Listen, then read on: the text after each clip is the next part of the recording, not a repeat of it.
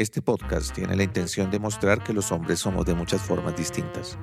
Tenemos intereses y pasiones diferentes, talentos únicos y un propósito que trasciende los estereotipos a los que se ha reducido la masculinidad.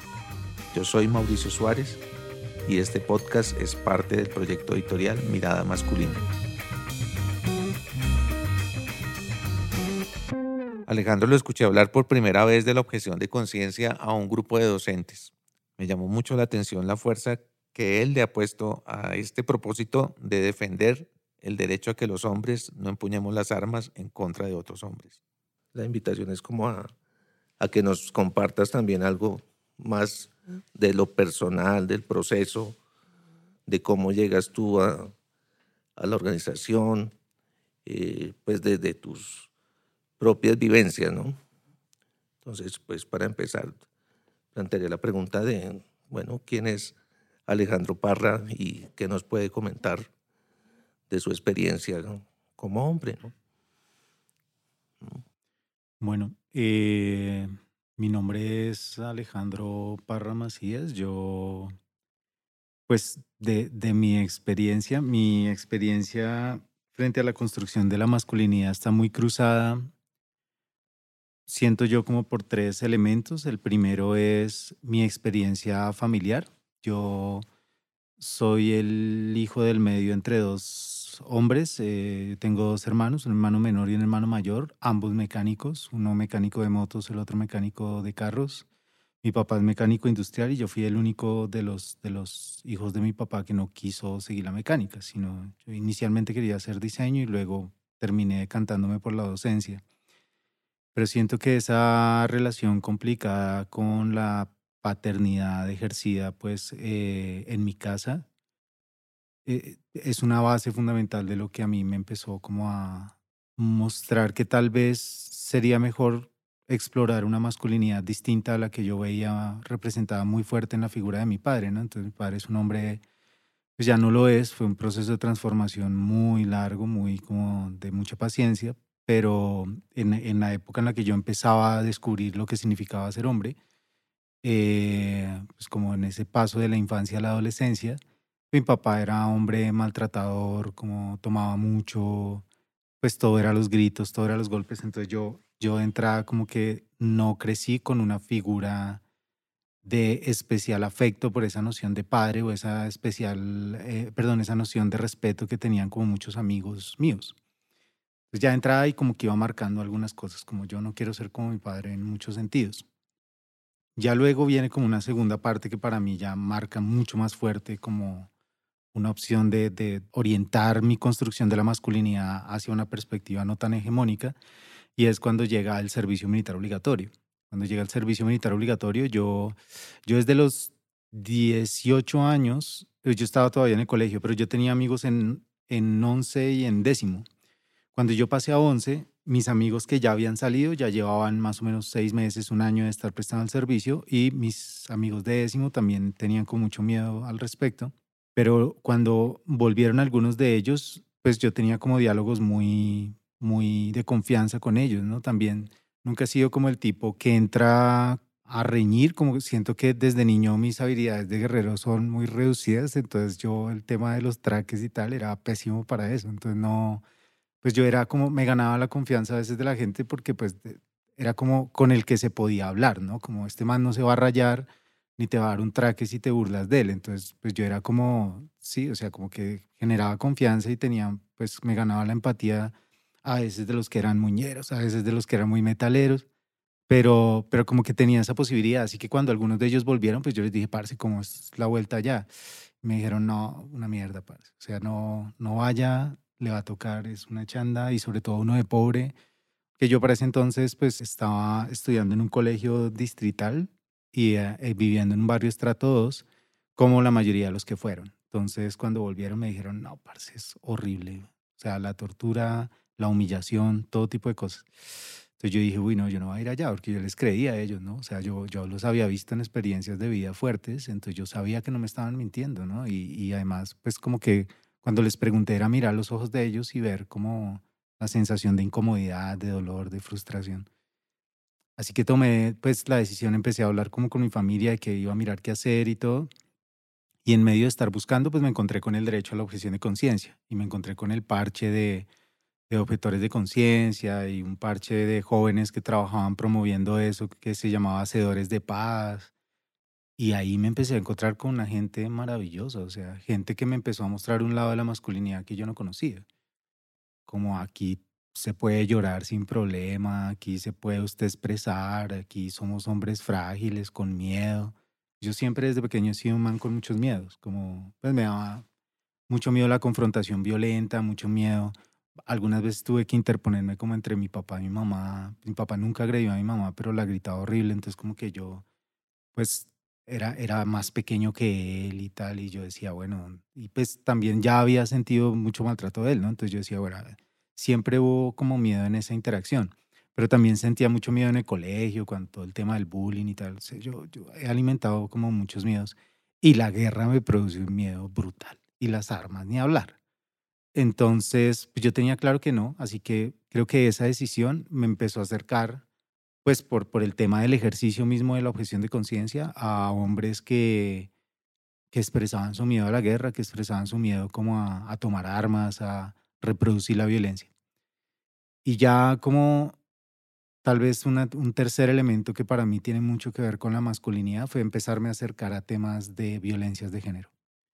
Ya cuando empecé a trabajar concretamente desde lo pedagógico en el tema de la prevención, diagnóstico, abordaje, reparación de violencias de género, pues me di cuenta que en realidad pues hay mucho por hacer, ¿no?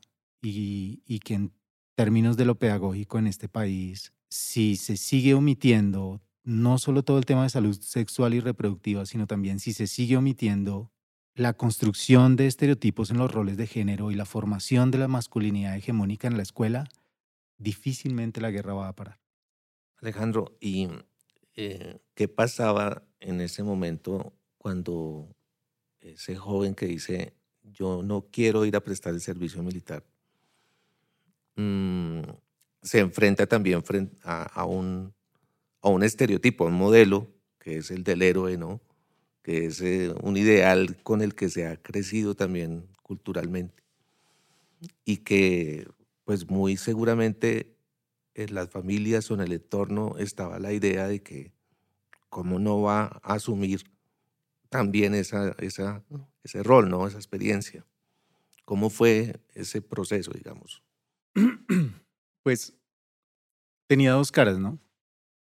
Una cara que era un poco estática y que se repetía y una cara que se retroalimentaba y crecía cada vez más. La cara que era estática y se repetía era la cara en la que me decían todo el tiempo lo que tú acabas de plantear, pero no, es que usted, pues, es mejor que no vaya porque eso no es para cobardes y tal, y no, eso no, es que hermano, eso es, la vida militar no es para todo el mundo, hay gente que no puede con eso, usted evidentemente no va a poder con eso. Eso se repetía todo el tiempo incluso cuando iba a las jornadas de reclutamiento y decía, yo soy objetor de conciencia, y me decía, ah, ¿eso qué es? Eso no existe. Y yo, sí, mire, es un derecho constitucional, ta, ta, ta. No, no, no, no, aquí no venga con pendejada, aquí no venga con maricadas, hágame el favor y haga la fila y tal. Y era, era siempre esa cara, ¿no? Como, usted es un cobarde, esto no es para usted, no, no todo el mundo, no todos los hombres tienen madera de héroes, esas cosas. Esa era la cara estática y no ha cambiado. Yo me, o sea, llevo en el Claro Objetor hace 20 años. Entonces, en todo este tiempo ese discurso no ha cambiado. Me sorprende, de hecho, lo poco que ha cambiado. Y la otra cara sí se ha retroalimentado, ha evolucionado en muchas formas y es encontrarse con esas otras experiencias que incluso en mi propia familia yo empecé a encontrar personas que, aunque no era muy popular hacerlo, me decían, hermano, yo lo apoyo. ¿Sí? Porque, por ejemplo, yo tengo familiares que fueron víctimas de la guerrilla y tengo familiares que fueron víctimas del ejército. Entonces, escuchar ambas, ambas historias, como ambos relatos, cuando yo decía, es que yo siento que esto con las armas no es, había familiares que me decían, y tienes toda la razón, o sea, esto no, pues que ir allá y que de pronto llegues sin una pierna o tal, o bueno, llegue, te metan todas las cosas que te meten en la cabeza, no, mejor no. Pero claro, también al ser Colombia una cultura, pues uno, un país que tiene una cultura tan fuerte con el tema de la corrupción, pues mucha gente me decía como, saque la libreta, páguela. Así mi papá me lo dijo muchas veces, yo le pago eso tan porque está el mito de que sin libreta no se puede trabajar, no se puede viajar, no se puede estudiar. Para esa época era mucho más fuerte que ahora, de hecho. Pero yo empecé a pelear porque no, pues yo tampoco quería libreta militar, porque ya cuando llevaba como dos, tres años del proceso, ya el ejército se cansó de, temas de intentos de reclutamiento y tal. Y me dijeron, miren, no jodamos más, usted es objetor de conciencia, pague la libreta. Pero yo para ese entonces había hecho una reflexión y era, bueno, ¿de qué sirve que yo diga no quiero ir a la guerra porque no estoy de acuerdo con las armas, el militarismo, la violencia, asesinar personas, tan... Pero me dicen, ah, bueno, pero si no quiere ir, entonces regálenos una platica para comprar unas armas. Y yo digo, ah, bueno, tengan. No, entonces yo también me negué a, pagar la libreta. Y ahí ya el ejército fue como, no, esto es eh, evasión de impuestos, lo cual es muy curioso porque la libreta no es un impuesto, funciona como tal, pero no es un impuesto. No, esto es una evasión y tal, entonces usted le vamos a abrir un proceso penal. Entonces me, me abrieron supuestamente un proceso penal a mí y a otro objetor de conciencia, Diego Carreño. Y los dos nos preparamos para enfrentar incluso un eventual encarcelamiento por ser objetores de conciencia. Ese caso solo se había presentado en Colombia en 1994 con Luis Gabriel Caldas León, pelado paisa que se declaró objetor de conciencia y lo mandaron a la cárcel por no pagar la libreta. O lo tuvieron que soltar como a los cinco meses y el ejército tuvo que pedir disculpas porque Amnistía Internacional lo acogió como preso de conciencia. Entonces, pues yo hablé con mi familia, era muy complicado eso, como, usted, pero ¿por qué jode tanto la vida? Pague la libreta. Y yo decía, pero es que si yo la pago, ¿qué sentido tiene? ¿Sí? Pues todo lo que estoy diciendo, ¿dónde queda? ¿No? Como, no, pero mire, ¿qué tal? Yo al final nada, lo asumí, fuimos a la primera audiencia y el ejército no se presentó. Aplazaron la audiencia y de nuevo la contraparte nunca se presentó. Pues lo que luego nos explicaron abogados y abogadas es, e, ellos saben que pierden ese caso. Te dijeron que te iban a meter al cárcel para meterte miedo a ver si tú por miedo pagabas la libreta. Pero este es el momento en el que yo no tengo libreta, he podido viajar, he podido trabajar en el sector privado, he podido trabajar en, el Estado. Eh, me pude graduar de la universidad, de hecho fui el primer estudiante de la Universidad Estatal que se graduó objetando el pago de la libreta, por eso me retuvieron el título dos años hasta que logramos ganar la demanda y gracias a eso en este momento ningún joven en Colombia tiene que pagarle ni 100 pesos al ejército para poder retirar su título universitario. Y ya, pero entonces eso, ¿ves? Es como que hay una cara que te dice todo el tiempo la cobardía, lo poco hombre que eres, como el, el, el no, es casi una cara que te pregunta por qué tú no le rindes culto al guerrero como si lo hace el resto de la sociedad. El resto de la sociedad entiende que el guerrero es importante, ¿por qué tú no? ¿Sí? Porque a mí, o sea, lo mismo que me genera rechazo el ejército, la guerrilla, los paramilitares, las bandas criminales, las barras bravas que se juntan también en procesos jerarquizantes similares a los del militarismo, cualquier parche así que me genera el mismo repudio, me lo genera también el cine de Marvel y toda esta vuelta de esa reproducción del mito del héroe que es tan peligrosa, que era lo que estabas diciendo. Y en Colombia, de hecho, ese mito del héroe, e, esa, idea del héroe es una producción cultural e institucional pensada detalladamente para militarizar las, las masculinidades. En Colombia, el desfile militar se empieza a hacer hace 128 años y 10 años después se instaura el servicio militar obligatorio. Y, se empieza a hacer el desfile militar para que la gente en Colombia sienta que su identidad está vinculada al hecho de agradecerle a unos guerreros que nos dieron la libertad. Cuando eso no fue así, ¿dónde queda la lucha que no fue además violenta de las comunidades cimarronas, de todo lo que fue el proceso de los palenques que decidieron sencillamente no pagar impuestos a la corona e irse a vivir a otros territorios? ¿Dónde están todos los procesos de organización y resistencia histórica de siglos de las comunidades indígenas? ¿Por qué no salimos a ver un desfile de comunidades indígenas el 20 de julio si fueron los precursores de la independencia? Ah, no, es que el ejército se apropió de eso. Entonces ese relato que va militarizando la masculinidad se empieza a fortalecer desde que somos niños. Y uno ve en el desfile militar a las familias llevando a los niños disfrazados de policía, disfrazados de soldado. Uno ve que te regalan de niño la pistola, uno ve que te regalan el videojuego financiado directamente por compañías internacionales que también tienen mucho que ver con la tecnología para la guerra, vaya coincidencia. Y eh, pues en esos términos uno dice, sí, nos están militarizando la infancia, nos siguen militarizando la, adolescencia y en la adultez esperan que sigamos aportando y sigamos apoyando las salidas militares a, los conflictos en lugar de buscar diálogos, en lugar de expresar otras formas de ser hombre. Entonces eso, yo creo que es, siempre ha sido, yo, yo, yo llevo 20 años de mi vida peleando con esa noción del héroe riéndome un poco también de esa noción porque la cantidad de ridiculeces que hay en medio de esa construcción del héroe, eh, mediática además, porque a eso le han metido billete todo el que tú quieras. Y eso, creo que esa parte se va retroalimentando, se va abriendo. Conozco cada vez más gente que hace trabajos muy creativos al respecto, muy interesantes, críticas históricas que hay a eso, pero del otro lado sigue lo mismo. Lo de Rodolfo es lo mismo que yo he visto, es el mismo machismo que yo he visto desde que tengo uso de razón. Ahí no hay cambio de nada. Entonces, eso. ¿Qué panorama tendría que afrontar en estos momentos un, un joven que quiera declararse objetor de conciencia por motivos religiosos o por creencias eh, a favor de la vida, por el motivo que sea.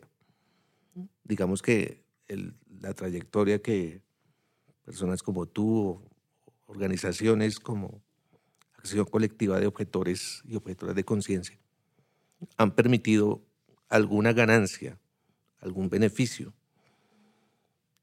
¿Qué, herramientas tendrían o de qué manera podrían eh, afrontar, digamos, una decisión como esa en este momento? Pues en estos momentos hay muchas más herramientas que cuando yo arranqué. Cuando yo arranqué, de hecho, ni siquiera estaba la ratificación del derecho eh, por parte de la Corte Constitucional. Eso se dio solo hasta el 2009. Yo arranqué como en el 2005 con esto. Y pues a medida que se ha venido desarrollando el derecho, hay nuevos elementos que garantizan, digamos, de cierta medida, esto lo pongo muy entre comillas, no porque no haya una garantía, sino porque el ejército tiende a vulnerar lo que o a no acatar lo que ha establecido la Corte Constitucional con relación a la regulación del derecho a la objeción de conciencia. Entonces, en estos momentos, para ponerlo en términos muy sencillos, un pelado que se quiera declarar objetor de conciencia, lo único que tiene que hacer es un escrito. En ese escrito pone las razones por las cuales considera siente o tiene la convicción de que prestar el servicio militar vulneraría sus principios de conciencia. Esos principios pueden ser de todo tipo, pueden ser humanitarios, filosóficos, políticos, éticos, incluso artísticos, viéndolo no desde la perspectiva de es que me gusta la música, por eso no quiero ir, no, sino de el arte como una opción de vida y por lo tanto no considerar el entrenamiento en armas como algo que tenga que ver con mi proyecto de vida.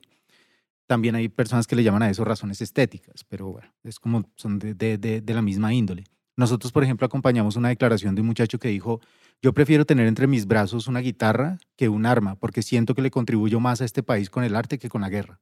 Ya, ya, eso es una declaración válida así como la mía, que era no estoy de acuerdo con el espiral de la violencia que reproduce el servicio militar obligatorio, ni con el hecho de que me formen para la guerra en un país que ya ha sufrido bastante por la guerra. Y eso lo dije yo hace 20 años y pues seguimos ahí en esa línea.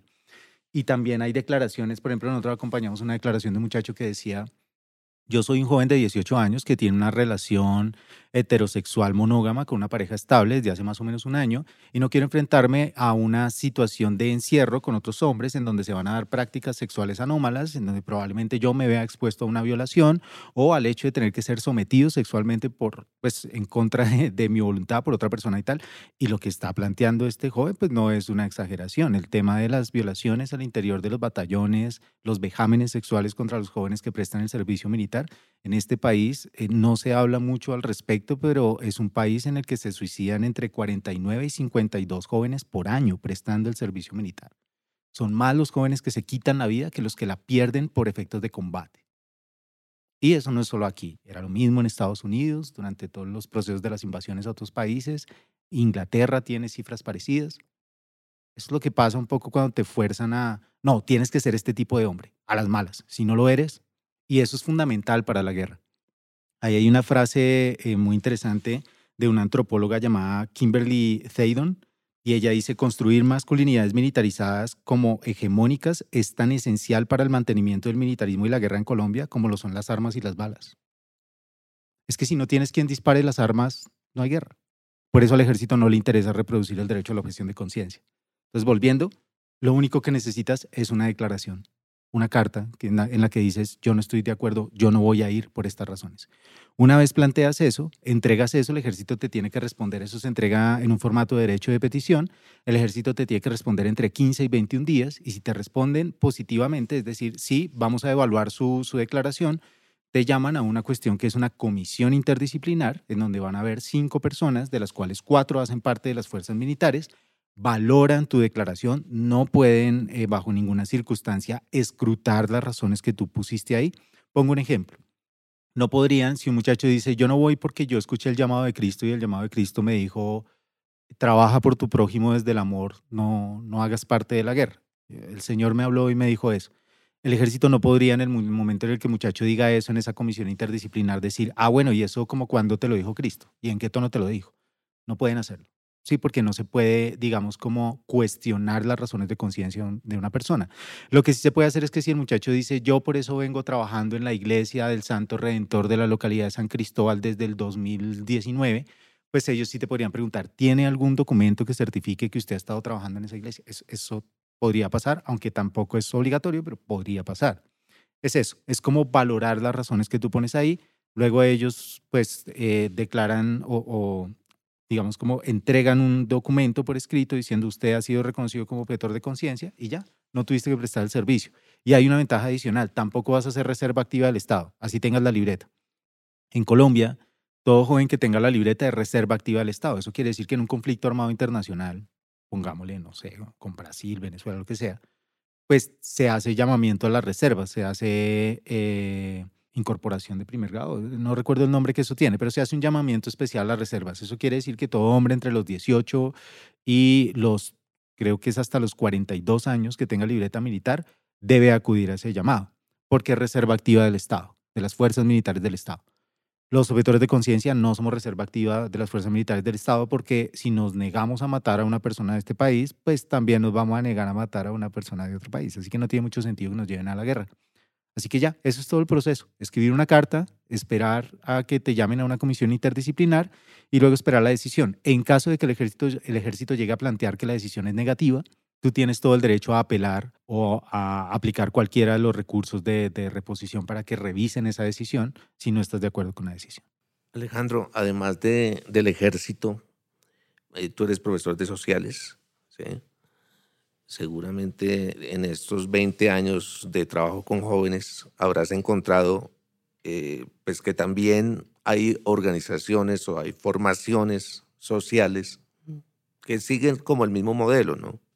Es un poco la manada, un poco el grupo, la pandilla, etc. Eh, ¿Qué tipo de trabajo podría pensarse como para que esa mentalidad, que también es militarista o que también es machista o que también está con esas cargas culturales tan fuertes, ¿no? De, heroísmo masculino, de eh, violencia como única forma de expresión, puedan tener también un acercamiento hacia otras formas de masculinidad. ¿Qué, has visto en, tu...? Bueno, yo, yo soy docente, pero mi trabajo, el 80% de mi tiempo de trabajo desde lo pedagógico ha estado concentrado más en la educación popular que en las instituciones educativas, bien sea formales, bien sea del distrito, bien sea privadas. O sea, yo, yo he estado sobre todo en educación popular. Y desde la educación popular, pues hemos diseñado como una serie de módulos, herramientas para trabajar estos temas y los hemos aplicado con todo tipo de población. Yo he trabajado con barristas, he trabajado con pelados del IPRON, Hace poquito terminamos un proceso con jóvenes del sistema de responsabilidad penal adolescente y ahí se ve mucho de eso que mencionas. Entonces, lo primero que nosotros hacemos es que el pelado reconozca que algunas de las cosas que ha estado reproduciendo en su vida son estereotipos. Eso es lo primero. Porque para poder enfrentar un problema, el primer paso es reconocerlo, ¿no? Entonces, si tú tienes un problema de alcoholismo, pues, lo primero es reconocer que tu ingesta de alcohol pues está dando en un nivel preocupante y está empezando a afectar distintas partes de tu vida. Pero si tú ni siquiera sabes qué es el alcoholismo, si no entiendes qué es una adicción, pues va a ser muy complicado que puedas entender que estás inmerso en una situación que es riesgosa para tu vida. Es lo mismo. Es como, hey, primero reconozcamos los estereotipos que hay. ¿Cuáles estamos reproduciendo? Entonces nosotros no llegamos, por ejemplo, antes, antes me refiero a hace unos 7, 8 años, cuando empezamos con todo este trabajo pedagógico en colegios, pues eh, como, como parte de lo que hacemos, también en organizaciones y todo. Pero cuando íbamos a los colegios y llegamos a, pues, vamos a hablar de estereotipos en la construcción de roles de género, no, o sea, la respuesta era súper, ah, qué mamera, tal, no, qué va eso, con qué se come, tal. era muy complicado porque pues, e, era empezar a explicar qué es el género y toda esa vuelta. Y pues afortunadamente nosotros en la organización, todo el equipo, los, tanto pedagogos y pedagogas, personas de otras profesiones que se han vinculado al trabajo pedagógico, pues hemos recibido formación de distintas experiencias de la pedagogía. Entonces hemos, eh, por ejemplo, Emilio Arranz, que es un pedagogo español que ha trabajado en educación popular 30 años en Centroamérica, Suramérica, él nos formó a nosotros también. Luego conocimos el proyecto de alternativas a la violencia de los cuáqueros, luego conocimos pedagogas chilenas que trabajaban con el tema de cómo revisar la construcción de roles de género y así íbamos conociendo e, ejercicios de Suecia que se hacían para sacar al hombre de la caja de la masculinidad y tal. Había unas cosas de la caja de la masculinidad hegemónica. Había unas cosas muy severas y nosotros dimos, no, esto a punta de llegar allá a echar discursitos y el relato y tal, primero es, es completamente contrapedagógico, eso es más o menos lo que Freire dijo que no había que hacer. Y por el otro lado, eh, pues no estamos logrando conectar. Entonces empezamos a centrarnos en una pedagogía desde el juego. ¿Por qué? porque nos dimos cuenta que el juego primero baja la prevención, un montón. Cuando dice, bueno, vamos a hacer un jueguito, no hemos dicho de qué, no hemos dicho para qué, no hemos dicho cuál es el trasfondo del juego, pero en el medio del juego los pelados y las peladas van descubriendo cuál es el trasfondo. Entonces, primero eso, entonces baja la prevención. Segundo, hay una participación más nutrida, se participa más gente porque todo el mundo está jugando en el tema de cuando tú empiezas a, vamos a hablar de los estereotipos, cuéntame qué es para ti un estereotipo. Por lo general ahí le estás dando el privilegio de la palabra a quienes tienen facilidades para verbalizar lo que piensan. Pero en todos los salones, en todos los grupos, siempre hay hombres y mujeres, niños y niñas que tienen dificultades para expresarse o que han sido víctimas de bullying y saben que si dicen algo se les van a burlar. Entonces el juego anula eso, ¿no? Entonces no, vamos a jugar y aquí la regla es esta y cada quien coge una carta y la rota y pues rotar una carta es algo que todo el mundo puede hacer, entonces ahí se genera una participación como más horizontal, más chévere, más nutrida. Pero, y esto es lo más importante, hay respuestas espontáneas en el juego cuando tú preparas a la persona y dices, les vamos a preguntar sobre los estereotipos, ¿en algún momento ustedes sienten que han reproducido un estereotipo? ¿Le han dicho a una mujer algo que ustedes sientan que es un estereotipo? Inmediatamente van a empezar a hacer un proceso mental para expresar lo que sienten que es políticamente correcto expresar, o como nos pasaba antes cuando hablábamos de las violencias de género, empiezan a, formarse bloques de defensa, ¿no? Esta solidaridad de, grupos de masculinidad hegemónica en donde el que manda la parada dice, no, pero eso eso es mucha exageración también de las mujeres porque a los hombres también nos violan. No tienen una sola estadística encima, pero lo dicen, los otros se ríen y lo empiezan a repetir. En el juego eso no pasa. Porque el juego establece una regla y es, por ejemplo, tenemos un juego que es de dar pistas y la pista para que ellos ganen puntos en el juego tiene que ser lo primero que les llegue a la cabeza. Y por lo general, el 90% de las veces, lo primero que les llega a la cabeza es el estereotipo. Así que ahí lo están contando, sin ningún filtro, o sea, sale así súper espontáneo. Entonces nos empezamos a dar cuenta que a través del juego se podía revisar los estereotipos. Una vez revisados los estereotipos, lo que hacemos es empezar a revisar las violencias de género que están concadenadas a esos estereotipos. Y reconocer, hacer ejercicios de cuáles yo he reproducido, cuáles he recibido. Que los hombres también pues, reproducimos muchas de las violencias que recibimos. Y eso en el marco de un país en guerra es todavía más profundo, ¿no? Como lo dice Rita Segato, el hombre que es, ha sido maltratado en la guerra se vuelve más cruel en su familia, porque tiene que desplazar esa crueldad de alguna forma.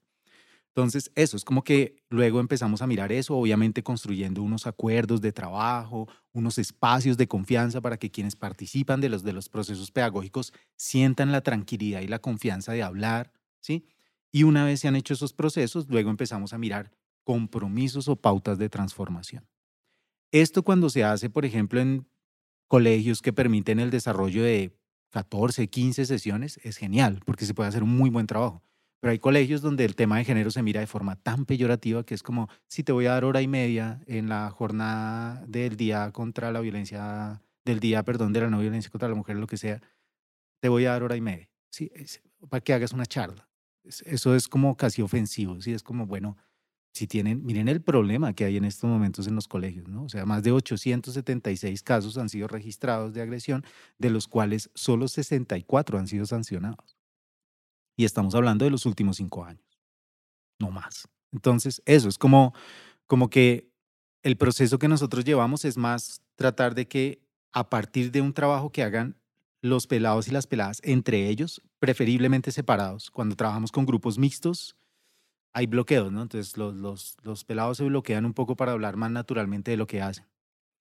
Entonces, si, si se puede separados, bien, si no, igual hay metodologías que permiten ahí pilotear el asunto, pero lo que hacemos es que ellos mismos, a partir de un diálogo de saberes, donde no haya prejuicios, donde no esté la autoridad ahí, que sería el docente o en nuestro caso el facilitador o la facilitadora juzgando, sino facilitando ese diálogo. A partir de esos diálogos ellos mismos van reconociendo. Y luego de que reconocen, van encontrando como esos pequeños ajustes que tienen que hacer en su cotidianidad para formar todas las masculinidades posibles que hay. Porque, por ejemplo, a nosotros no nos gusta mucho esta perspectiva teórica de las nuevas masculinidades. No la compartimos desde la organización. ¿Por qué? Porque consideramos que no hay nuevas masculinidades. Históricamente siempre ha habido masculinidades contrahegemónicas. En el proceso nazi hubo muchos manes que dijeron, yo a eso no le voy a copiar, me parece horrible. En Roma hubo desertores, o sea, así, todo, todo, todo imperio hegemónico ha tenido sus disidencias, ha tenido sus resistencias. Y hay muchos ejercicios de masculinidades alternativas. Todos conocemos un abuelo, un tío, un padre que ha sido madre a la vez o que le ha tocado lidiar con procesos de crianza en los que no ha incurrido en ese modelo tradicional, no ha ejercido la crianza a través de la violencia, no reproduce esos modelos. Entonces, eso hay que valorarlo también. Así que por eso nosotros hablamos más desde la construcción de masculinidades o de masculinidades cuidadoras también, nos parece un concepto muy interesante porque las prácticas de cuidado están en este país tan patriarcal, eh, judío-cristiano y violento, están concentradas en la mujer. Y se asume que así debe ser, ¿no? Como lo dice cierto candidato por ahí, pues ellas están para eso. Eh, entonces eso, es como que es, es, es en ese diálogo con, con, con, los pelados, con las peladas, que se va haciendo el proceso. ¿Qué evidencias o qué resultados eh, se buscarían con un proceso como como el que ustedes proponen, ¿cuál sería, digamos, la forma de ver que efectivamente hay un cambio frente a esas masculinidades hegemónicas? Los cambios culturales son los que más cuestan, ¿no? Cuestan generaciones enteras. Eso es importante dejarlo claro, porque hay personas que, nos han planteado esas preguntas desde los colegios. Bueno, pero y la idea es que los chicos reciben el taller y luego ya dejan de golpearse. Ay, por supuesto, ¿cómo vas a decir eso? Es como, no va a pasar eso, pero sí va a pasar que van a encontrar que hay algunas alternativas que se deben ir reforzando positivamente para que encuentren en esas alternativas una opción válida. Entonces van a encontrar que una alternativa es romper el pacto de silencio. Ok, bien, si lo hacen una vez, si lo hacen dos del grupo, o sea, dos de los 34 hombres del grupo, genial, ya hubo un avance, ¿sí? En esto yo hago un paralelo con el tema de los objetores de conciencia. Mucha gente dice, ay, pero ¿qué han logrado ustedes con esto de la objeción de conciencia? Ahí sigue viendo, ahí sigue habiendo servicio militar obligatorio, ahí siguen matando a los pelados en la guerra. Dice, bueno, eh, primero es un poco injusto que, que, nos pongan eso a nosotros en los hombros cuando esa responsabilidad del Estado, concretamente del Ministerio de Defensa y la Dirección de Reclutamiento. Pero esos, por ejemplo, en los últimos tres años se han reconocido cerca de 2.300 y piola de objetores. Esos 2.300 casos se deben sumar al más de millón y medio de remisos que tiene este país y que no sabemos cuántos de esos jóvenes se han negado a prestar el servicio por razones de conciencia, porque como este derecho no es tan conocido.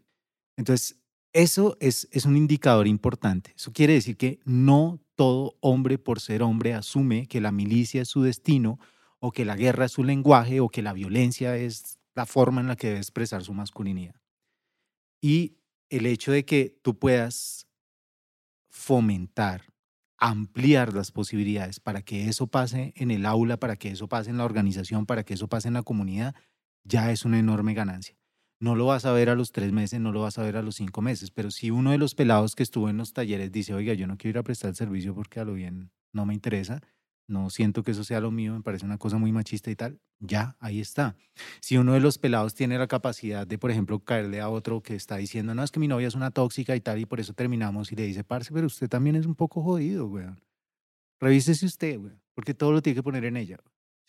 O sea, el hecho de que alguien sienta la confianza para decir, el hecho de que un pelado sienta la confianza para decirle a otro, oiga, yo me siento re triste, parce, tengo ganas de llorar, y que el otro diga, llore fresco, cuénteme qué pasó, esos, esos diálogos que no son comunes entre hombres, si eso se empieza a dar, se empieza a desarrollar una, una transformación que es cultural, que va a tomar tiempo, pero que al menos está iniciando.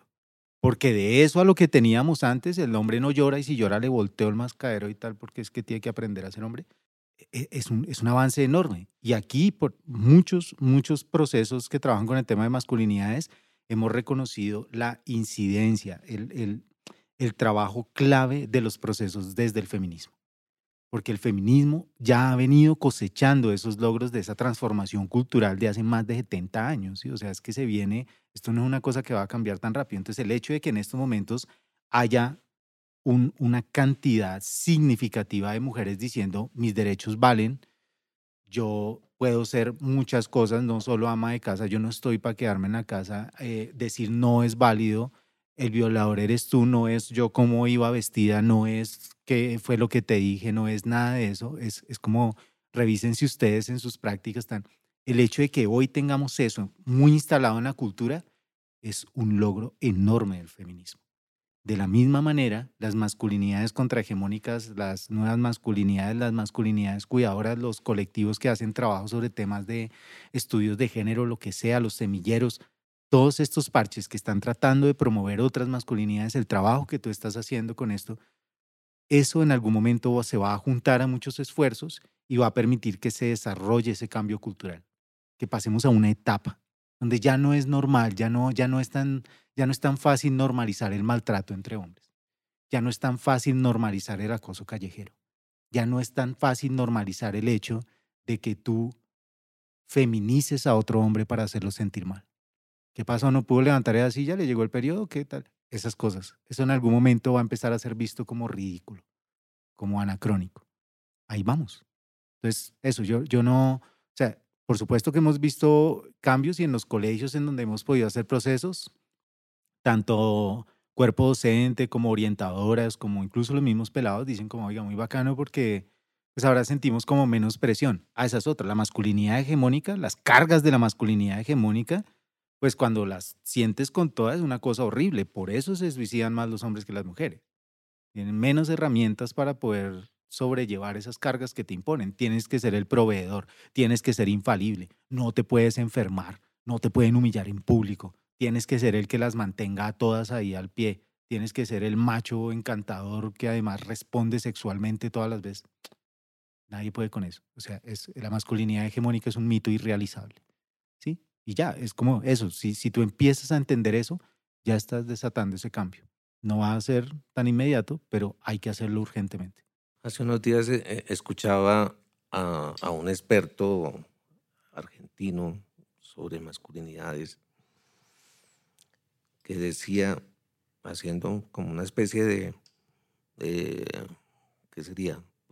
Adivinación del futuro, ¿no? Hacia dónde van estos movimientos, hacia dónde van estos, estos cambios.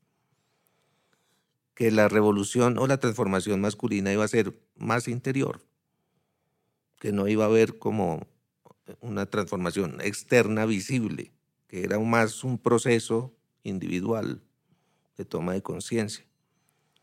Sin embargo, eh, un planteamiento como el de la objeción de conciencia es netamente político y es externo. ¿Tú estarías de acuerdo con esto o, cómo lo ves? No, yo difiero de esa noción. Creo que es importante una transformación interior y siento que muchos hombres se cuestionan de, de, de la piel para adentro pero no externalizan ese cuestionamiento. Entonces, por ejemplo, yo puedo hablar desde mi propia experiencia, pero también desde lo que yo he pues, vivido con hombres de mi familia, con parceros de, del estudio, parceros del barrio, cosas así, que uno, es pues, hombres de la comunidad con los que uno camella. A mí me costó, yo tengo que reconocer que me costó varios años el hecho de como que pasaba una mujer eh, que yo consideraba muy bella por mi lado, inmediatamente tenía que, pues como, nada, mirarle la cola, como, ah, qué bello par de nalgas. Luego de que lo hacía y empecé un poco como a revisar, y parce, ¿qué, ¿qué necesidad? Sí, yo, yo, ahí creo que me ayudaron dos cosas. Una, empezar a ser como muy metódico, muy, muy en lo cotidiano, estar repitiéndome todo el tiempo, ¿qué necesidad? ¿Qué necesidad? Son, son ese un par de glúteos que nunca has visto en tu vida. Es, es, es, este el santo grial de los glúteos que tienes que sí voltear a, mirar, sí o sí. ¿Sí? Es como, por, porque es un movimiento magnético. Yo también me reía cuando trataba el tema en colegios y los pelados decían, no, es que los animales, es, porque somos animales, entonces usted voltea a mirar porque usted mira, los perros hacen lo mismo. Los perros no hacen lo mismo pero, pero ellos lo justifican, intentan desesperadamente justificarlo y yo muchas veces me encontré en el mismo lugar. Entonces es como, bueno, esto, esto me va a tomar tiempo, ¿no? Entonces era como a veces preguntar qué necesidad, qué necesidad. Y otra cosa también es habitar otras culturas, porque aquí está hipernormalizado, como no pasa nada, es normal que tú eches el piropo, es normal que tú mires lascivamente a la mujer, tal. Pero yo, yo tuve la posibilidad de estar como mes y medio en Suecia, en Gotemburgo, en Estocolmo, en Uppsala, y para mí fue impresionante darme cuenta que pues pasaban estas mujeres escandinavas así muy del prototipo de belleza rubia, alta, voluptuosa, pero los hombres de Suecia no las miraban como nosotros las miraríamos si ella caminara acá por la calle. Y yo preguntaba allá, ¿por qué no? Y decían, porque desde el colegio les enseñamos a los niños y a las niñas que eso no tiene sentido. Porque desde el colegio les enseñamos, hay baños que no están separados. Ellos van juntos a los, a los baños. Hay saunas en donde entran el niño y la niña, el abuelo y la abuela en pelotos y reconocen el cuerpo. Hay clases de educación sexual en donde se les enseña la anatomía completa con todos los detalles desde los 8, 10 años. Aquí nosotros hemos hecho un juego que se llama Estereotipados y en donde hay una carta que dice clítoris y entonces tienen que dar pistas. Hay una persona con una venda y los otros le tienen que dar pista cuando ven la carta. Cuando sale esa carta clítoris nos hemos sorprendido y hasta cierto punto asustado con estudiantes mujeres de grado décimo y once que no dan pistas porque no saben qué es. El clítoris, a los 15 años, 16 años. Entonces eso, es como cuando yo estuve allá y vi que había como otra forma de aproximación al cuerpo y tal, yo dije, no, eh, o sea, si es posible que uno desarrolle una masculinidad que no incurra en estas prácticas, porque no es natural, no está instaurado biológicamente en mí girar el cuello y mirarle el culo a una mujer, sí, o sea, es como que no está ahí no es una respuesta biológica, es algo que estoy acostumbrado a hacer porque culturalmente está permitido, porque lo vi, que lo hizo mi papá, lo hizo mi hermano mayor, lo hizo los hombres con los que yo convivía, lo hicieron eh, mi docente, lo hizo mis amigos, entonces siento que es normal. Pero resulta que cuando empiezas a cuestionar eso te das cuenta que no, y no pasa nada, no pierdes nada, no, eh, sí, es eso, es como siento que en algún momento se debe externalizar esa transformación que estás teniendo porque si no la externalizas, pues te vas a quedar siempre en esa primera etapa que yo describí, ¿no? Y es que sí, volteas a mirar, pero luego te preguntas para ti, ah, ¿yo por qué estoy haciendo eso? Bueno, no sé, debe haber razones culturales o biológicas para hacerlo. Y esa fue toda la reflexión, porque no lo estás externalizando. No pasó en un momento que tú dejaras de hacerlo. No pasó en un momento que dejaras de gritar a las mujeres de tu familia o a tu pareja. No pasó en un momento que dejaras de justificar la violencia. No pasó en un momento que dejaras de justificar el hecho de que tú no participes de las labores de cuidado en el hogar o de las labores de cuidado en el espacio de trabajo. Sí, eso es como, yo siento que puede ser interno, sí, pero, pero, pero en algún momento debe externalizarse porque si no, pues los del trabajo no te van a decir, oye, qué proceso interno más bonito que llevas de construcción o lo que sea, porque no, usted sigue sin lavar la losa, hacer usted sigue sin ocuparse del aseo de espacios comunes. Parce, póngase las pilas, abroche el pantalón y hágale coja la escoba, tan porque si usted no lo externaliza, pues me parece que no hay cómo evidenciar que existe ese proceso de transformación. Un mensaje, un mensaje que, quieras compartirnos, pues, sobre todo para los, los jóvenes que quizás empiecen a hacerse preguntas por alguna incomodidad o por alguna vivencia, pero que también quizás se encuentren con los prejuicios y con una cultura que no ve muy bien esto de que los hombres se pregunten sobre la masculinidad. Todos hemos tenido preguntas sobre la masculinidad. Estemos en la masculinidad hegemónica, estemos por, no sé, haciéndonos cuestionamientos al respecto. Todo el tiempo hay preguntas. Eso que llaman la etapa de exploración sexual y de la construcción de la identidad de género, a lo que la derecha le tiene tanto miedo, por eso todo han repartido ese cuento, ese embeleco de, de la ideología de género, pero eso de preguntarse por la orientación, preguntarse yo por qué estoy sintiendo esto por un amigo, yo por qué me siento tan triste cuando esto pasa, no, o sea, no subvaloren esas preguntas.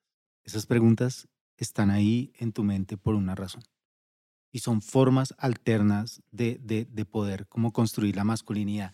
Y hay unas masculinidades maravillosas al otro lado de la masculinidad hegemónica o sea, desen esa posibilidad. Yo le digo mucho a los estudiantes, a los pelados con los que trabajamos en proceso en las comunidades, parce, baile, parce, sea sensible, exprese la ternura. Los hombres somos muy tiernos si, si, si nos damos esa posibilidad de reconocer la ternura que, que tenemos, exprese el, el, cariño, el afecto por sus parceros, hábleles con cariño, o sea, como mire todo lo que puede pasar ahí. Usted va a ganar incluso muchísimo en términos de la interacción con personas de otros géneros o interacciones sexoafectivas si usted deja de asumir que lo puede controlar todo. Si usted en el plano del encuentro sexual no asume, yo ya vi pornografía, ya sé qué es lo que hay que hacer, ya sé qué es lo que les gusta a ellas, y en lugar de eso se acerca sensiblemente a la persona y le dice, ¿a ti qué te gusta? Puede que usted se convierta en el primer man que le ha preguntado esa y ya es como que usted va a ser el diferente. Y en un mundo lleno de manes uniformados, homogéneos, que salen como hechos por una fabriquita, apuéstenle a ser el diferente. Porque si no, esto no va a cambiar.